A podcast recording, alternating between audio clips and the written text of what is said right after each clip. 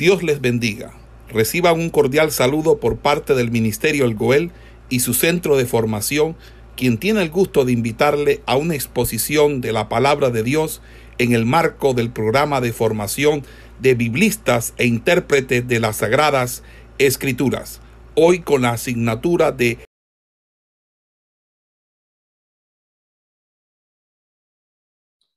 Buenos días, Dios les bendiga eh, en esta mañana. Vamos a continuar con el tema que veníamos desarrollando la clase pasada con respecto al plan de evangelismo personal. Hablábamos dentro de lo que desarrollábamos la semana pasada, lo importante que era este trabajo personal dentro del desarrollo de la obra evangelística. Tocábamos un punto y era el siguiente, el de ganarnos a las personas, porque a su vez, cuando uno se ganaba a alguien, ese alguien se iba ganando a otra persona, a un familiar, y así sucesivamente se iba haciendo eh, una cadena en un sentido de que el rango de evangelización y de ganar almas o ganar a una persona para el Señor se hacía más fácilmente cuando uno hacía la obra personal o la evangelización personal.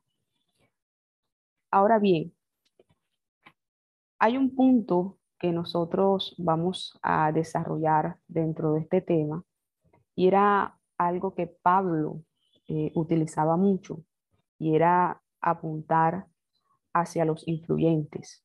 Mire esto, en cada grupo de personas hay unos pocos que ejercen más influencia que otros.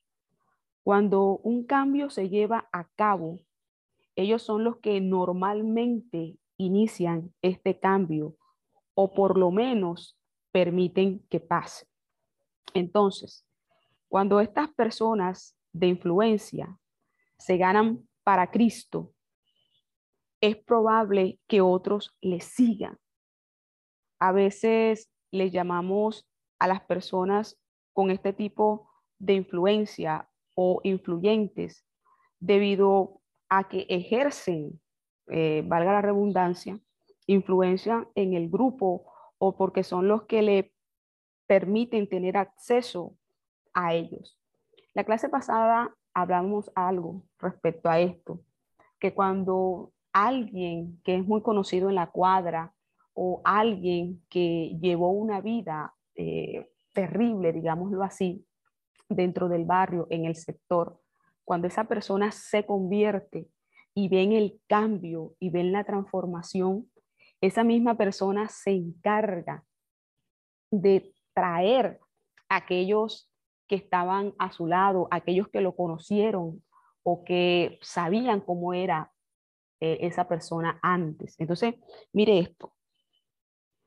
Una persona que es influyente, digámoslo así, conocida, que, que tiene eh, mucha aceptación dentro de, eh, con otras personas, cuando ella se convierte, ella misma sirve para traer a aquellas personas que los, que los rodeaban o que estaban cerca de él al Señor. Mire, la estrategia normal de Pablo para plantar iglesias era enseñar en la sinagoga y luego en la casa de un influyente. Mire esto.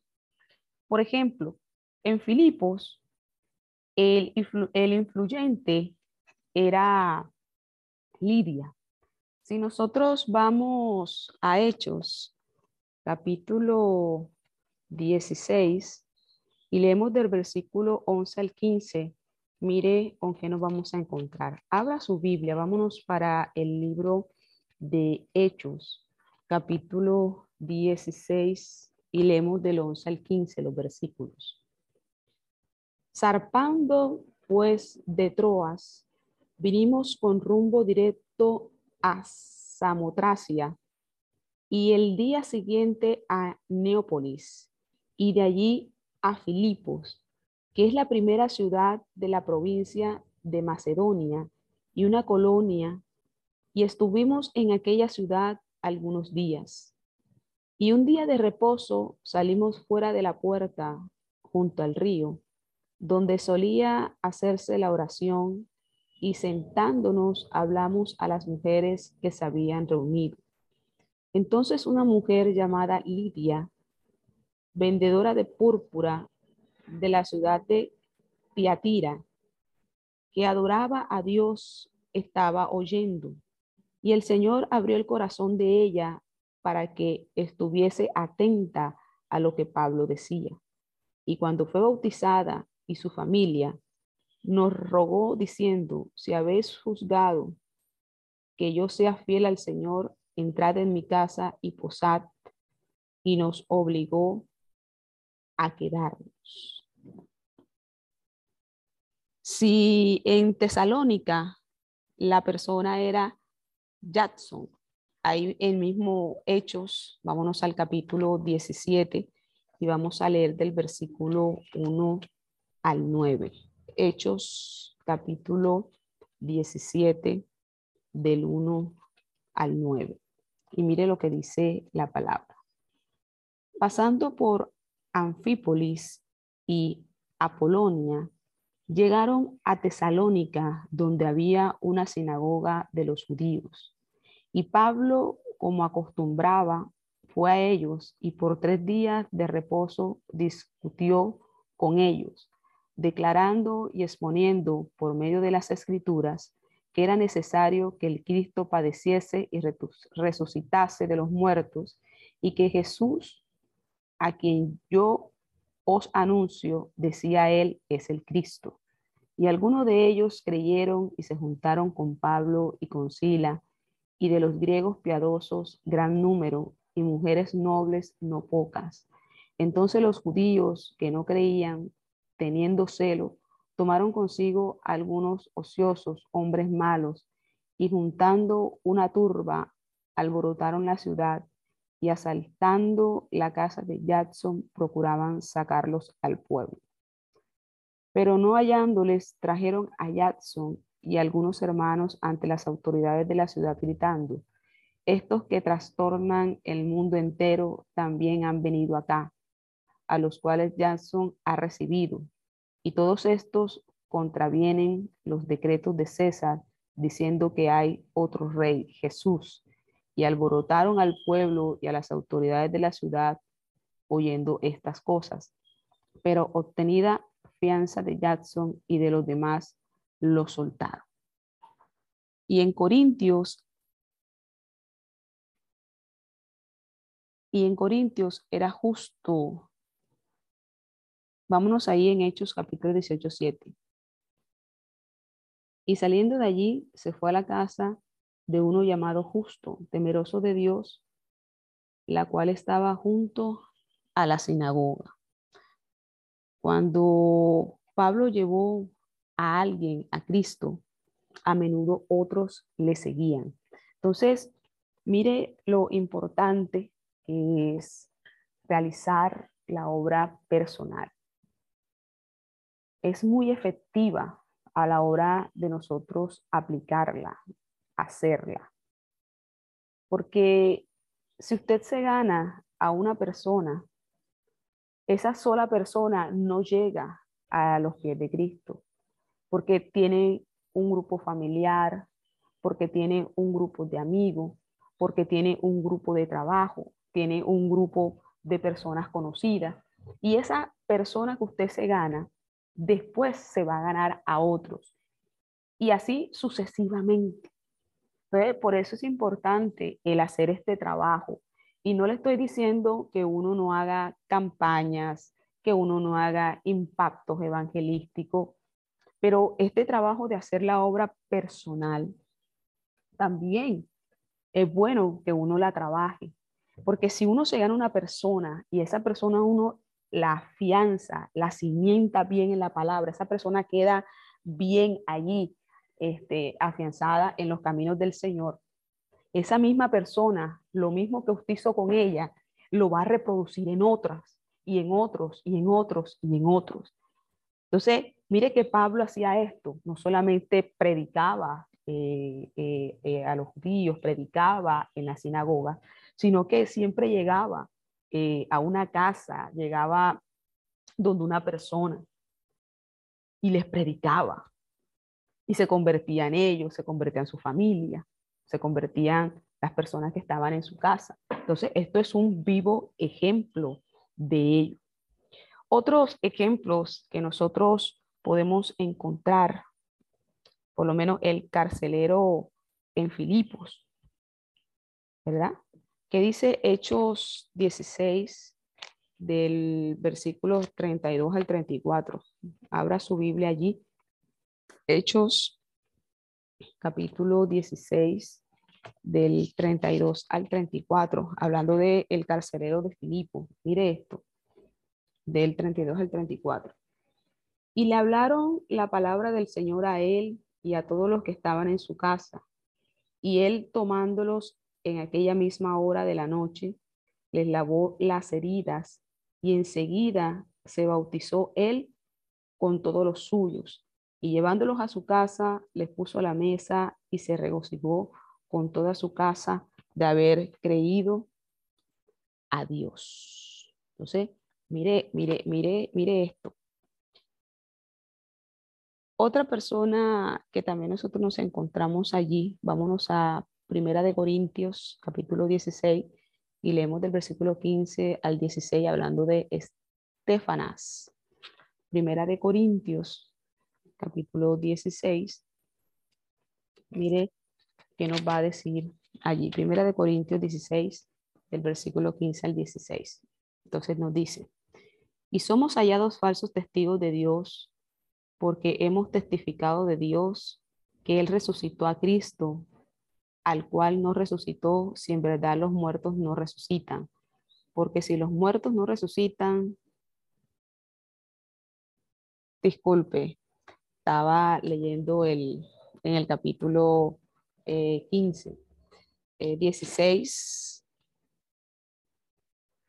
y dice lo siguiente. Hermanos, ya sabéis que la familia de Estefanas es las, es las primicias de Acaya y que ellos se han dedicado al servicio de los santos. Os ruego que os sujetéis a personas como ellos y a todos los que ayudan y trabajan. Entonces, mire esto. Es muy importante el ganarnos personas para Cristo, porque a través de ellos otros vendrán también. Eso es muy importante. Otra cosa que nosotros también podemos eh, analizar eh, allí es considerar eh, las barreras culturales y sociales. Muy rara vez la gente cruza las barreras para asistir a una iglesia. La gente puede tomar una decisión para Cristo, pero vacilar en asistir a una iglesia para correr la segunda etapa debido a una barrera cultural o social. Mire esto, las personas son seres sociables por naturaleza, son seres sociables. Por cualquier razón suelen congregarse con otros, socializar con otros. Mire, los nuevos convertidos son más propensos a integrarse en la iglesia y si al hacerlo no tienen que cambiar sus culturas. Considere las maneras para establecer que su iglesia, independientemente de la parte cultural, eh, de la parte social, eh, la gente pueda conocer lo que la Biblia enseña, lo que la Biblia registra, lo que la Biblia dice, más allá de la cultura más allá de lo social. Si nosotros vamos a Primera de Corintios, capítulo 9, versículo 20 al 23, vamos a mirar allí que nos dice Primera de Corintios, capítulo 9, del verso 20 al 23. Primera de Corintios. Vamos a buscar eh, allí.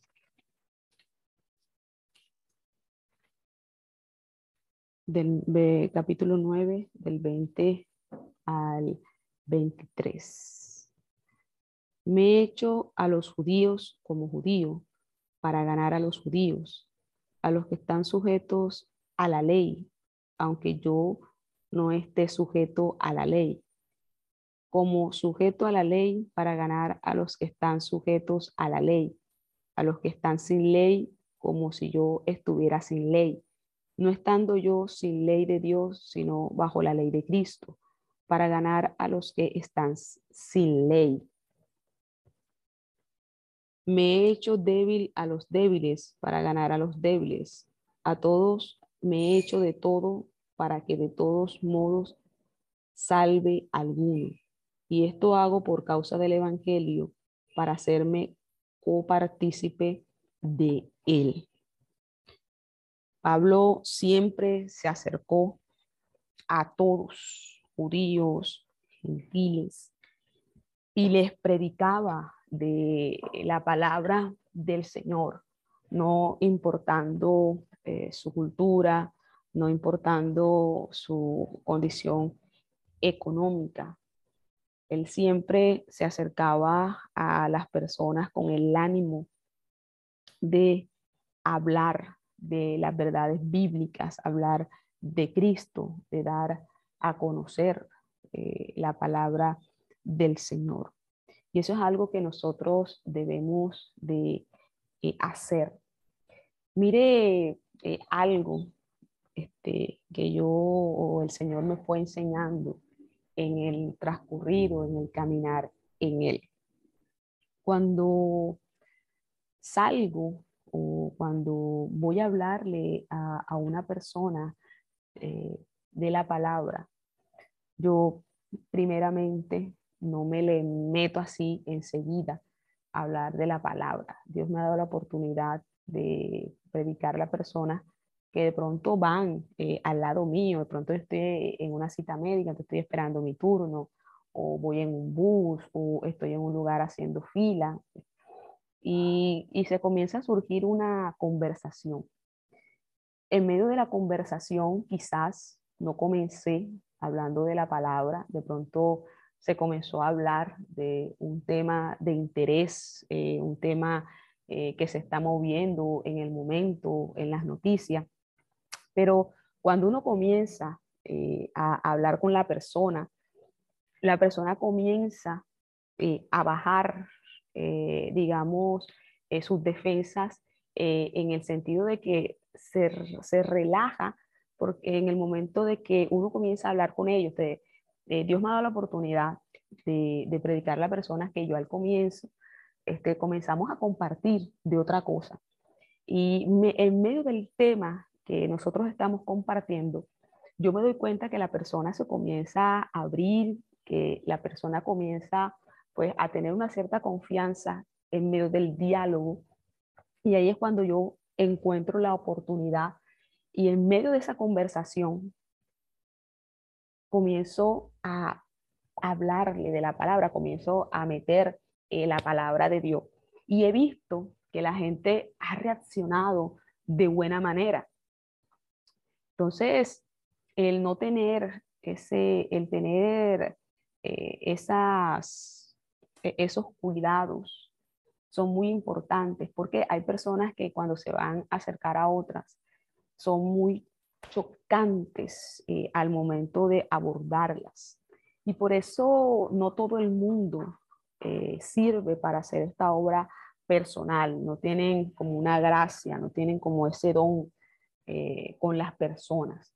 Y uno tiene que ser sabio y entendido de que a veces la manera de entrarle a las personas es por un tema este, en particular que, usted se da cuenta que en medio de la conversación eh, la persona comienza a desarrollarlo Y a medida que uno va entrando en esa conversación, uno encuentra la oportunidad y a raíz del tema que se está compartiendo, nosotros enseguida comenzamos a, a, meter por allí la palabra y enseguida nosotros comenzamos a hablar de Cristo, aprovechando esa oportunidad que la persona nos dio al momento de entablar con nosotros una conversación que no comenzó con la palabra, pero sí termina con la palabra.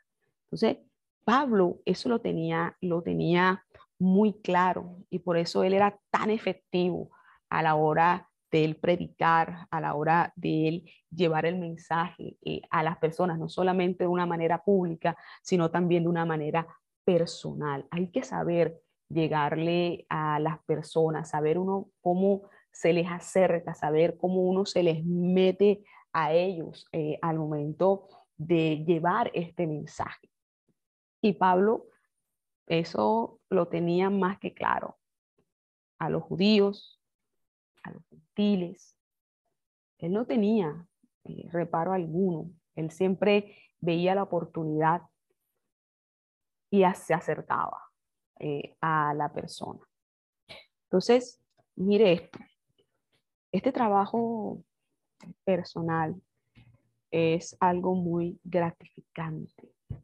Cuando nosotros vemos que esa persona a la cual nosotros le hemos eh, predicado, le hemos eh, sacado un tiempo, cuando vemos que ella comienza a caminar en el Señor, cuando vemos los frutos que esa persona comienza a dar, a nosotros nos da un regocijo, a nosotros nos da un gozo al ver que esa persona comienza a caminar en el Señor, comienza a servirle a Dios. Es un trabajo precioso que quizás unos llegan primero, duran unos meses, Dios hace una obra tremenda, se convierte. Otros a veces nos gastamos años, dos años, tres años, conforme a la disposición que tenga. Pero nosotros debemos de entender que todos los procesos en las personas son diferentes, que la disposición del corazón de las personas son diferentes unas de otras. Por eso lo importante de que uno le pida al Señor sabiduría, que uno le pida al Señor entendimiento, que uno le diga al Espíritu Santo, guíame, cómo yo puedo llegar a, a esta persona, cómo puedo hacer que ella se abra para hablar conmigo, para que reciba esta palabra y créame que Dios dará la estrategia para que nosotros lleguemos a esas personas. Y Pablo esto lo hacía. Entonces, mire esto con respecto a este trabajo personal que nosotros debemos de, de, de realizar. Otra cosita que nosotros vamos a mirar allí es evangelizar debe ser parte natural de nuestra vida. Mire esto, evangelizar debe ser parte natural de nuestra vida. Siempre hay oportunidades para testificar alrededor de nosotros. Siempre, siempre va a haber una oportunidad para nosotros testificar y predicar de Cristo. Como yo le decía, si nosotros estamos haciendo una fila eh, para entrar a un banco, ese tiempo en que nosotros estamos allí esperando nuestro turno para entrar es una oportunidad porque uno siempre tiene personas en medio de la fila en donde surgen conversaciones y es una oportunidad para uno predicar. Cuando uno va en un bus, alguien se le sienta eh, le, le, le, le, mete una conversación, una oportunidad en el trabajo con los compañeros, es una oportunidad eh, en el colegio, en la universidad, en la cuadra con un vecino, cuando uno sale eh, a hacer el, a barrer la terraza, eh, cuando uno sale eh, a una tienda, son oportunidades porque uno siempre se está encontrando con personas que uno conoce en una reunión familiar. o sea, oportunidades hay y nosotros las tenemos para testificar de Cristo. Y no podemos desaprovecharlas. No podemos desaprovecharlas. No podemos dejarlas pasar. A veces por pena, este, ah, pero no, yo que voy a, a predicar a esta persona aquí en, medio de la fila, ¿no? Como yo le, como yo, este, e, en la tienda con, con, con, una, con un vecino, una vecina que yo me encontré, ¿cómo yo le voy a, este, a predicar de Cristo? No, no, no, no, no, no, no. Hay las oportunidades, Dios siempre las va a permitir para que nosotros podamos hablar de Él, podamos hablar de sus maravillas, podamos dar a conocer del Cristo que cambió nuestra vida. O sea, las oportunidades Dios siempre las va a permitir. Los que son eh, padres que tienen reuniones eh, en los colegios, oportunidades con los maestros, oportunidades. O sea, las oportunidades están, solo que nosotros muchas veces no las aprovechamos o no las sabemos aprovechar. Dios desea que seamos sus testigos siempre en todo lo que hacemos, ser sus testigos en todo lo que hacemos. Mire, yo les comparto eh, algo con respecto a este punto. Cuando yo me convertí, ya yo estaba eh, para graduarme, de, bueno, yo ya me había graduado del bachillerato, iba a entrar pues a estudiar eh, mi carrera. Y me acuerdo que cuando yo ingresé a la universidad, en mi salón yo era la única cristiana, de hecho, era la única cristiana. Yo comencé eh, a estudiar eh, psicología y en el primer semestre eh, se maneja mucho la parte no solamente filosófica, sino que el maestro, yo tenía un maestro que era ateo, o sea, pero ateo, ateo que no creía en absolutamente nada. Él nos daba una materia con respecto a la evolución del hombre y, muchos temas eh, con respecto a eso.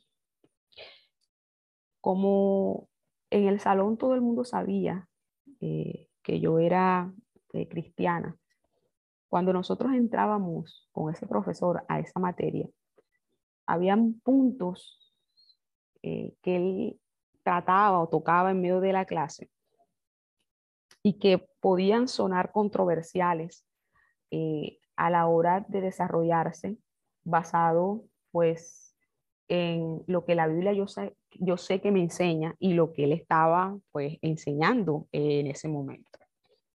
Yo desde que comencé a estudiar y comencé, él comenzó a darme clases, yo le comencé a orar al Señor, yo, Dios mío, tú me vas a dar la oportunidad en algún momento de yo poder hacer una intervención en medio de una de las clases que él esté desarrollando y yo poder hablar lo que la palabra enseña con respecto a eso.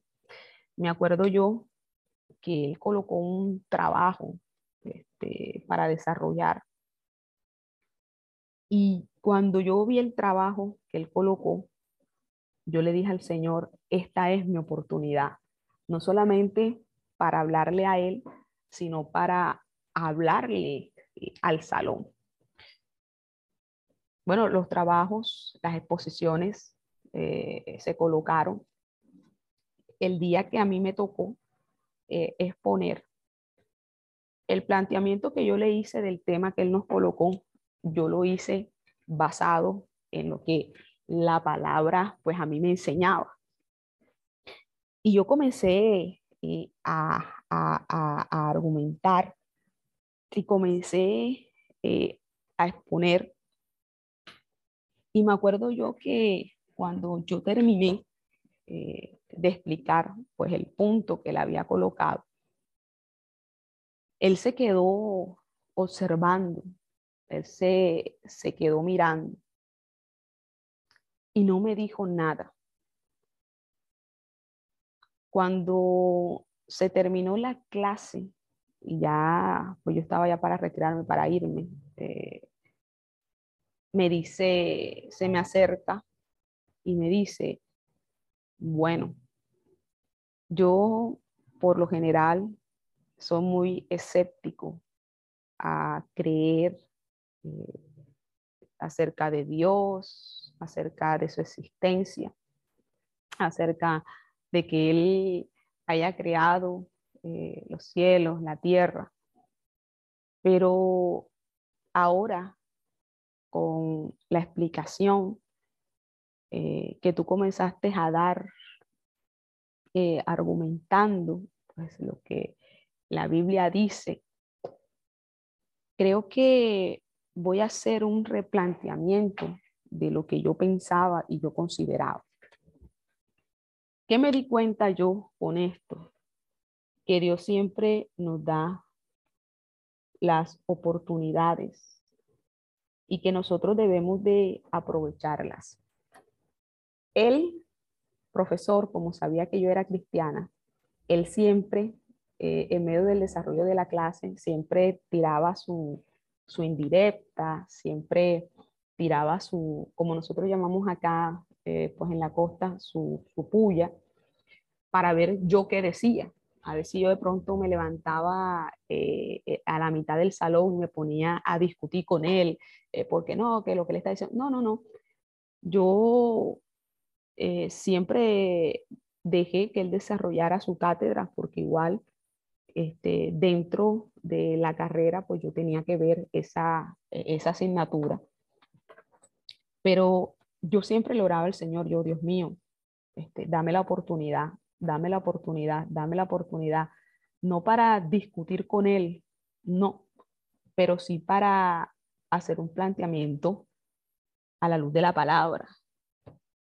Y siempre le, le oraba al Señor y Dios me abrió esa oportunidad para yo poder a, este, a viva voz, en persona, con él, decirle lo que la palabra pues enseñaba con respecto a todos esos planteamientos que él hacía de la evolución, eh, de cómo fue que se formó eh, la Tierra con la, la, teoría del Big Bang, o sea, todos esos planteamientos eh, que se hacen, en donde niegan pues la existencia de Dios y, y, todos estos planteamientos. Entonces, yo eh, le oraba al Señor por eso y Dios me dio la oportunidad. Por eso es que, mire, las oportunidades no se pueden desperdiciar porque nosotros las tenemos allí. Siempre Dios nos las va eh, a permitir, sea en el estudio, sea en el trabajo, sea a nivel familiar, en cualquier lugar. Dios nos va a permitir las oportunidades para que nosotros testifiquemos de Él, testifiquemos de sus maravillas.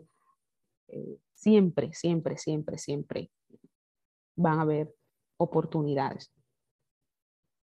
Eh, ahora, eh, les voy a dejar dos preguntas pues, para que eh, usted la desarrolle y son las siguientes. En Deuteronomio capítulo 6 del versículo 4 al 7 hay una pregunta y es la siguiente. ¿A cuáles lugares fueron enviados los israelitas a enseñar la verdad de Dios. Deuteronomio capítulo 6 del versículo 4 al 7. Una pregunta. ¿A cuáles lugares fueron enviados los israelitas a enseñar la verdad de Dios? Hay otra cita bíblica y está en Colosenses capítulo 4 del versículo 5 al 6. Y la pregunta es, ¿Cuál es nuestra responsabilidad cuando estamos con los no creyentes? ¿Cuál es nuestra responsabilidad cuando estamos con los no creyentes? Colosenses 4 del 5 al 6. Son dos preguntas que usted va a desarrollar y basada en estas dos o en estos dos textos bíblicos usted va a responder. Deuteronomio 6, de 4 al 7, y Colosenses 4, del 5 al 6. Usted las va a responder allí. Ahora bien, siguiendo con pues, el tema eh, que venimos desarrollando, nuestra responsabilidad es aprovechar, como le decía ahorita, cualquier oportunidad de establecer o desarrollar relaciones con los no creyentes. Y eso es muy importante porque hay personas que no les gusta acercarse eh, al drogadicto, no le gusta acercarse al, al, al que está eh, metido de pronto en el alcoholismo, en aquellos que están mendigando en las calles, porque consideran que si de pronto se les acercan a predicarle de, de, Cristo, se van a contaminar. Y no, no es así. Nosotros debemos de mirarlos a ellos con los mismos ojos que Dios nos miró a nosotros, ojos de amor, ojos de misericordia. Quizás no estuvimos en esa condición en la cual ellos se encuentran, pero igual nosotros también necesitamos o necesitábamos ser alcanzados por el Señor. Entonces, nosotros debemos de aprovechar y establecer esas relaciones, por lo menos su vecino con el que usted ha convivido durante años en esa cuadra, en ese sector. ¿Cómo que usted no le va a predicar de la palabra? Y con eso yo no le estoy diciendo que usted tiene que andar en paños y manteles con la gente, no. Pero el hecho de que usted cuando sale, usted salude eh, al vecino, le diga, mira, Dios te bendiga, ¿cómo estás? Eh, y, que en esos momenticos este, uno le, ah, le, dé, le una palabra. En el trabajo, con los compañeros, no quiere decir que usted va a andar para arriba y para abajo con ellos, pero en los momentos en que a veces uno está compartiendo el almuerzo, en los recesos, o este, son oportunidades que uno puede aprovechar y, y dentro de lo que uno está hablando, meter la palabra. O sea, lo que es establecer eh, relaciones con los no creyentes, o sea, cómo nosotros le vamos a predicar a ellos. O sea, si de pronto usted eh, por la cuadra, eh, de pronto usted sale y en la esquina usted sabe que se colocan eh, aquellos que les gusta consumir, los jóvenes, los de la cuadra, que usted sabe que en esa esquina ellos se ponen a consumir allí y de pronto usted pasa por ahí, usted puede saludarlo, ah, mire, Dios les bendiga, este, y, acercárseles y, hablarles. Y eso no quiere decir que usted va a andar ahora metido ahí en la esquina, no. Pero lo que es establecer relaciones con los no creyentes, o sea, con las personas que no conocen de Cristo, el darles una palabra. Eso es importante y esas son oportunidades que uno debe aprovechar. oportunidades, oportunidades. Entonces, mire qué nos dice eh, Romanos capítulo 1, versículo 16. Vámonos allí a Romanos eh, capítulo 1, versículo 16. Eh, Romanos 1, Romanos 1, 16. Vamos a mirar allí a ver lo que nos dice. Porque no me avergüenzo del Evangelio porque es poder de Dios para salvación a todo aquel que cree, al judío primeramente y también al griego, porque no me avergüenzo del Evangelio, porque es poder de Dios para salvación a todo aquel que en él cree. Nosotros debemos de ser intrépidos en usar estas relaciones para la gloria de Dios. Usar estas relaciones como les decía ahorita, no es que usted ahora va a andar este, compinchado con ellos, no. Pero son oportunidades por esa misma relación que uno tiene de ser una persona sociable, porque usted no puede salir de su casa y no saludar absolutamente a nadie, porque eso es hasta de mal testimonio. El estar usted en un lugar y que usted nunca haya cruzado palabra con absolutamente nadie, eso es de mal testimonio, porque nosotros debemos de aprender eh, a relacionarnos con las personas y no solamente con aquellos que comparten nuestra fe, sino con aquellos que no la comparten también, que son no creyentes. Y eso no quiere decir, vuelvo y les repito otra vez, que yo voy a andar con ellos para arriba y para abajo, no. Pero debo de aprovechar eso para yo predicarles de Cristo. Mi familia, que es inconversa, cada vez que Dios me da la oportunidad de, de, que ellos me visiten o yo los visita a ellos, yo les predico la palabra. Y no quiere decir que yo ande en las fiestas y en todo lo que ellos hacen, no. Pero cada vez que yo tengo la oportunidad, yo les predico. Cuando yo estudiaba, estaba en la universidad, yo no andaba de paños y manteles con mis compañeros eh, del salón, porque yo sé que ellos eh, este, tenían una manera de comportarse, de hablar, eh, de hacer cosas que no eran agradables para Dios. Pero mientras que yo estaba en el aula de clase o me tocaba hacer trabajos con ellos, porque me tocaba compartir, porque estaba pues en, en, en un salón, eran oportunidades para yo testificarles de Cristo. Y cada vez que teníamos eh, este, trabajo teníamos exámenes, que teníamos que, reunirnos, yo aprovechaba. Y como sabían que yo era cristiana, muchos se me acercaban este, a contarme eh, sus situaciones, a, pedir que, que, que, que los llevara en oración a ellos, a la familia o a cualquier situación que ellos estaban pasando. ¿Por qué? Porque yo aprovechaba e, e, esa, es, e, esos, esos, esos, esa, esos momentos para yo también dar a conocer la palabra. Y no solamente porque yo se las hablaba, sino porque ellos también veían eh, mi forma de ser, ellos veían mis actitudes, veían mi comportamiento.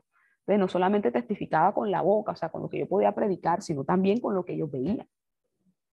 Oportunidades, oportunidades, oportunidades. Y nunca me avergoncé de ser cristiana. Nunca. Desde que yo me convertí a donde Dios me, permita, me permitía estar en clase con mi familia, donde sea que yo estuviese, yo daba a conocer de entrada que yo era cristiana. Daba a conocer que yo era cristiana. Porque como leíamos el texto de ahorita, no me avergüenzo del Evangelio. Y en cada lugar que yo estaba, yo, todo el mundo sabía en ese lugar que yo era cristiana. Nunca lo oculté, nunca lo negué, nunca cambié en ningún sentido de mi vida siempre di a conocer que yo era una persona cristiana. Y siempre aproveché las oportunidades que Dios me daba en todos los ambientes, en todos los lugares eh, en donde Dios me permitía estar. Aprovechar las oportunidades. De ahí de la universidad, una compañera mía que ya ella se convirtió al Señor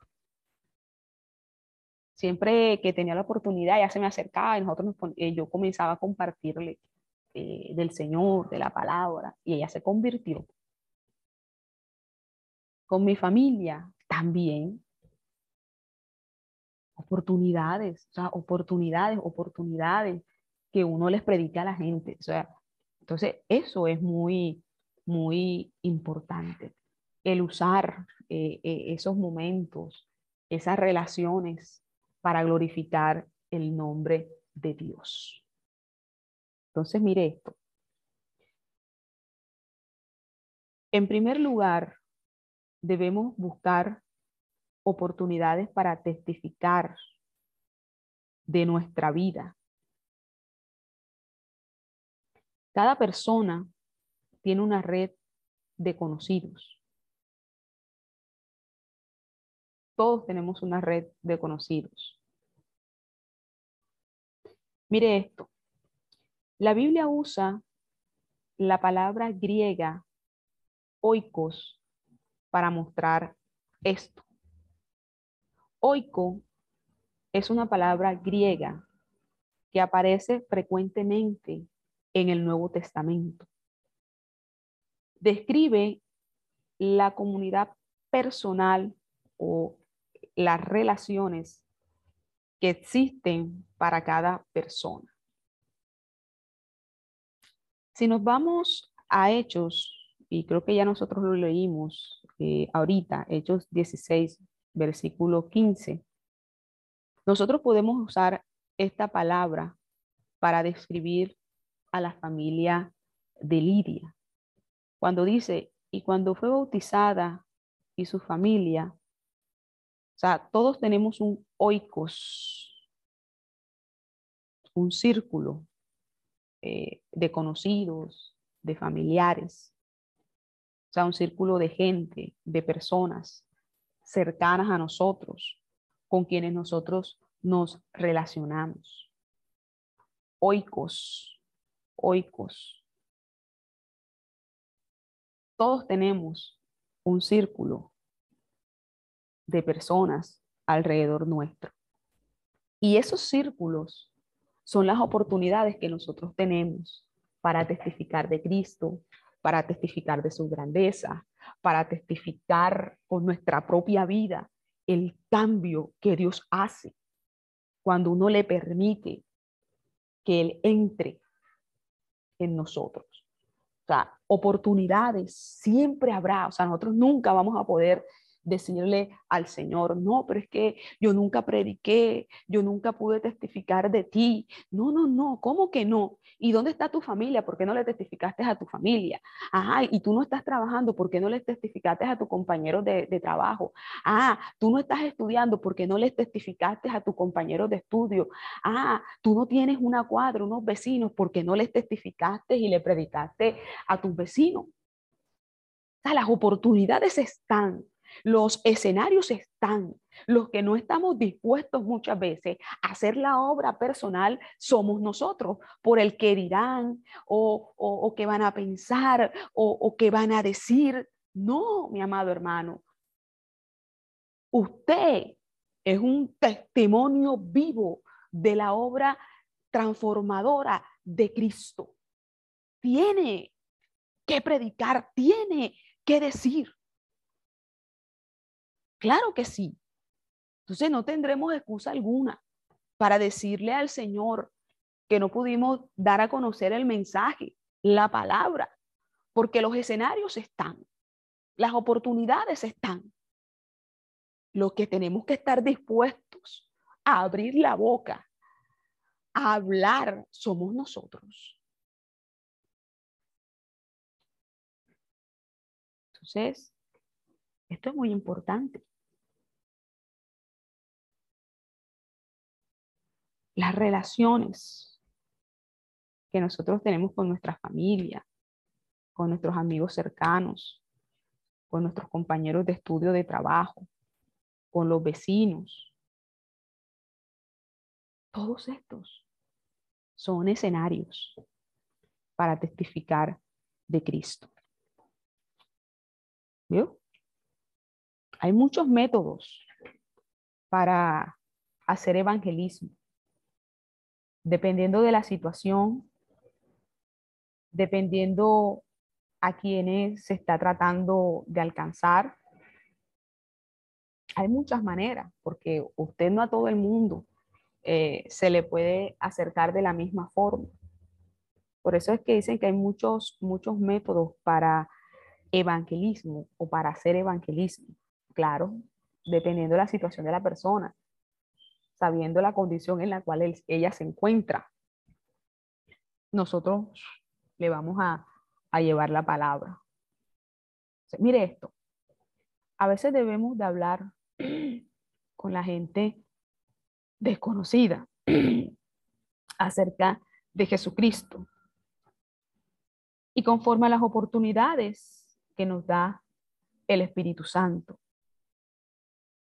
Pero el evangelismo más efectivo es el que hacemos dentro. El, que, nos, el que hacemos dentro de nuestra casa. ¿Se acuerdan que ahorita hablábamos del oikos?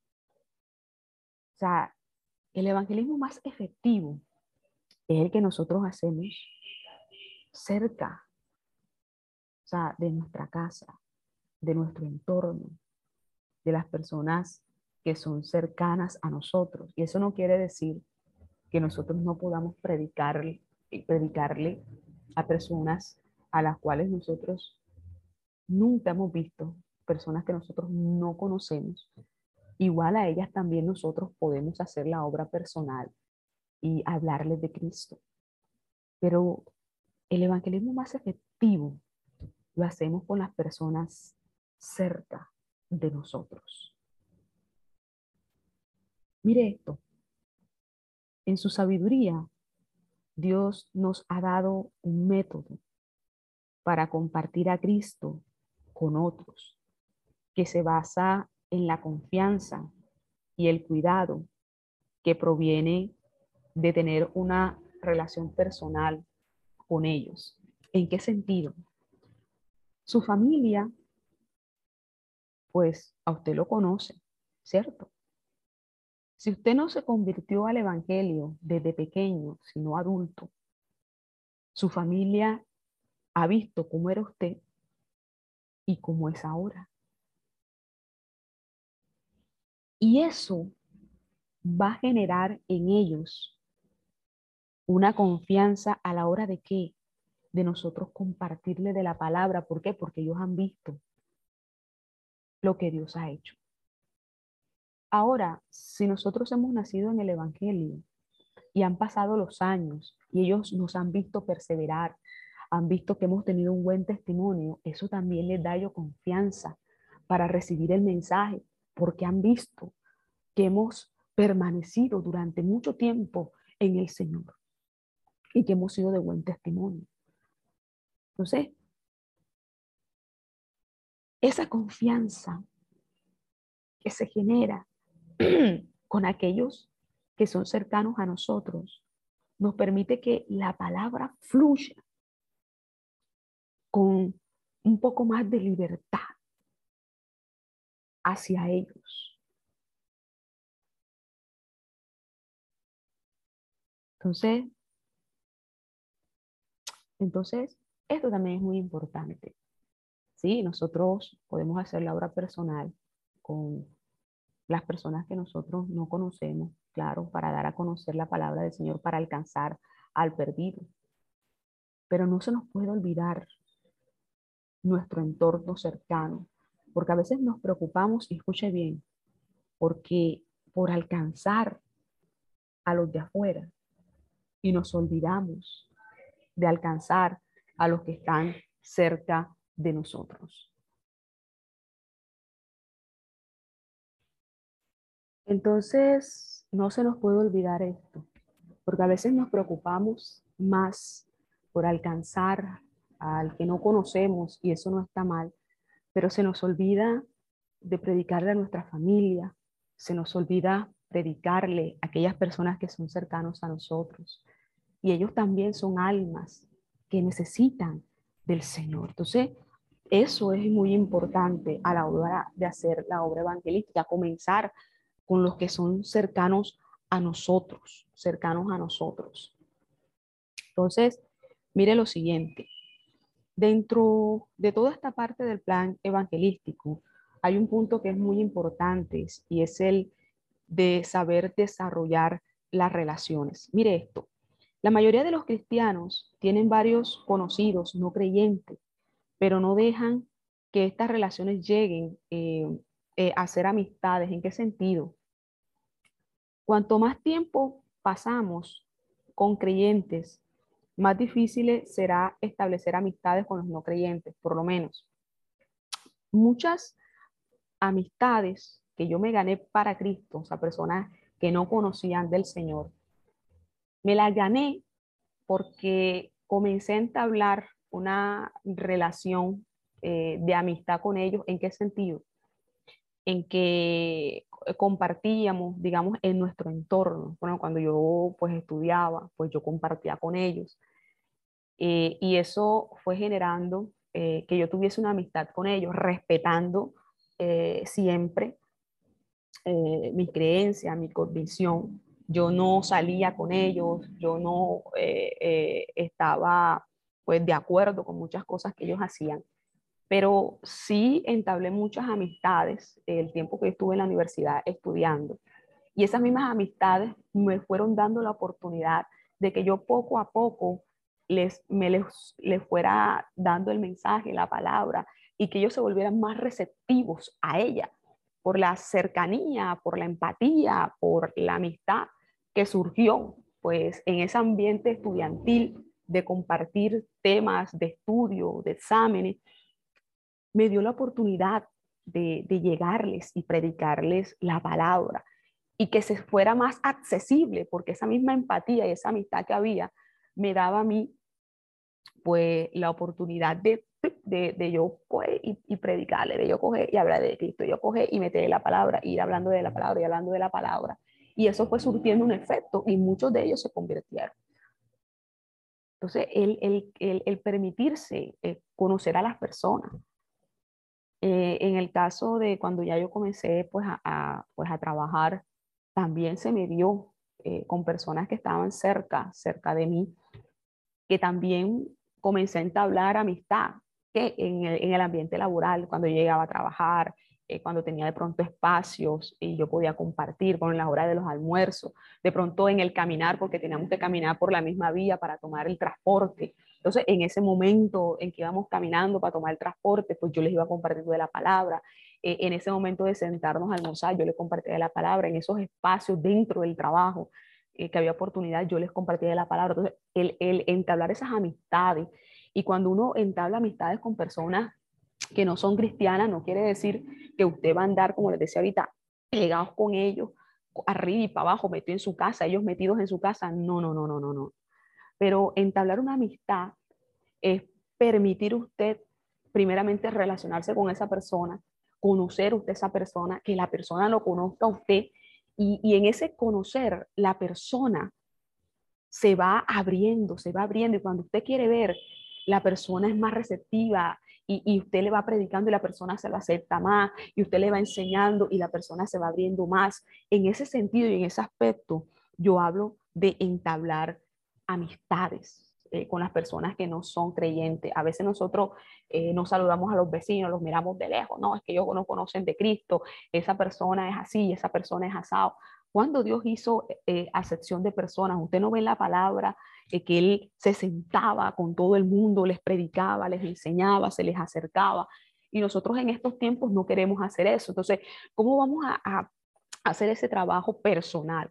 Si nosotros mismos colocamos barreras, colocamos impedimentos para acercarnos a las personas y a través de, ese conocer, pues, ir dándole la palabra, ir eh, allí sembrando la semilla, la semilla, la semilla, hasta que ella eh, de su fruto. Entonces, esto es muy importante, el desarrollar relaciones, relaciones, relaciones eh, con las personas. Entonces, esto es muy importante. Otra cosa, aprender a escuchar. Nosotros debemos de aprender a escuchar. Mire esto.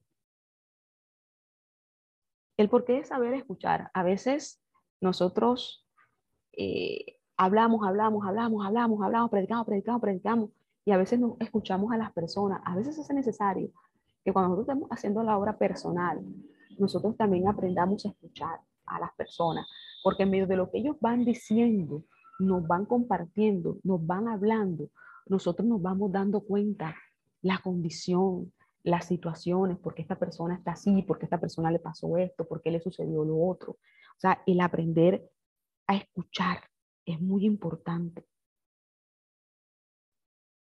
todas las personas, todas las personas debemos de aprender a escuchar, a escuchar.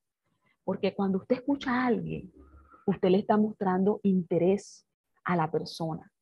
Cuando usted se sienta con alguien, eh, eh, hacer esta obra personal no es solamente que usted se siente y mira, la palabra dice esto, la palabra enseña esto, la palabra dice esto, la palabra enseña esto, sino que también aprendamos a escucharla a ella, que nos hable, que nos cuente. Eso, el, el escuchar a alguien, muestra que nosotros tenemos interés en esa persona y la persona lo siente así. Por eso cuando nosotros escuchamos, la persona también, al ver que nosotros estamos allí, escuchando su problema, su situación, eso hace que ellos también se vuelvan eh, receptivos, también se abran a escuchar el mensaje. ¿Cuántos prestamos oído cuando una persona nos está hablando, cuando estamos haciendo la obra personal? ¿Cuántos oímos? ¿Cuántos escuchamos? A veces simplemente nosotros queremos, papá, papá, decir lo nuestro y chao, no fuimos, me fui. No. Por eso digo que el trabajo personal no es para todo el mundo. Esto es algo que hay que hacerlo con paciencia. Hay que tener gracia, hay que tener sabiduría, porque es un conjunto de cosas, no solamente el predicar, sino el escuchar, el saber relacionarse, el saber hablar. O sea, hay muchas cosas que, que hacen que uno pueda hacer una obra personal efectiva, eficaz, cuando uno la realiza. El escuchar es algo que no todo el mundo tiene.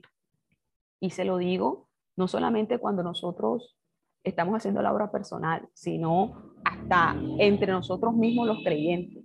Hay gente que no sabe escuchar, no sabe escuchar, no sabe escuchar. Y para nosotros ser eh, más efectivos, debemos de aprender a escuchar, a escuchar absolutamente todo. Entonces, mire, con esto vamos a concluir eh, la clase en el día de hoy y el próximo miércoles pues seguiremos trabajando eh, en este tema tan precioso y tan maravilloso que es el evangelismo.